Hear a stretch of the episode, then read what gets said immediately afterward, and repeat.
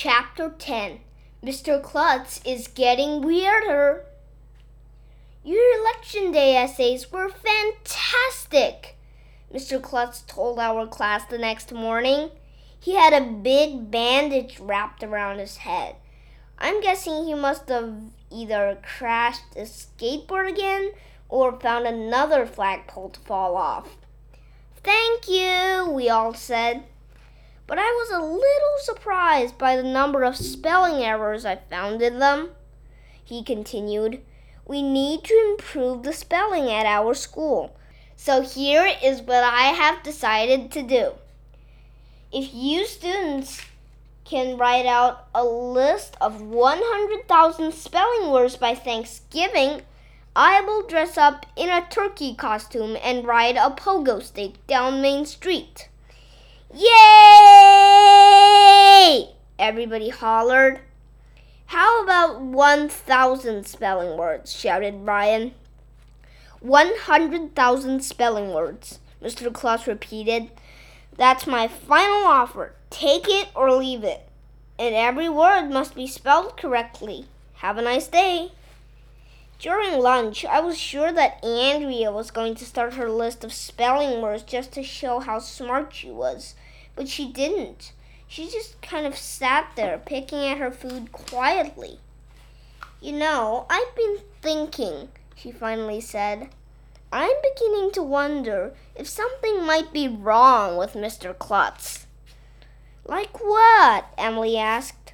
Maybe he has some kind of a personal problem. What do you mean? Michael asked.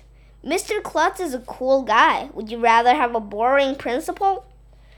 My mother is a psychologist, Andrea said, and she says that people sometimes do weird things for reasons that are buried deep within their mind. What does that mean? I asked.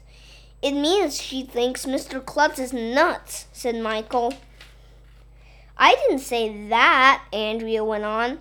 All I'm saying is that maybe he didn't want to climb up the flagpole. Maybe he doesn't want to put on a turkey costume. Maybe he just wants people to like him. And the only way he knows to show that is to do nutty things. Maybe he's a sad, unhappy man. Maybe all he wants is a hug or something. That's the saddest story I've ever heard, Emily said. Then she started sobbing. Me, Ryan, and Michael looked at one another. We all rolled our eyes up in our heads. Mr. Klutz is cool, Ryan said. You're the one who has some kind of a personal problem, Andrea. Maybe Mr. Klutz is nuts, I said. In fact, maybe he's not a principal at all. Did you ever think of that? Maybe Mr. Klutz escaped from home for the criminally insane, and he's just pretending to be a principal. Maybe our real principal is tied up to a chair in the dungeon down in the basement. My friend Billy told me. There is no dungeon down in the basement, Emily insisted. That's just one of those urban legends. Sure, that's what he wants us to believe, I told Emily. He doesn't want us to know our real principal is tied up to a chair down there. He probably tortures him during summer vacation. I think you guys are nuts.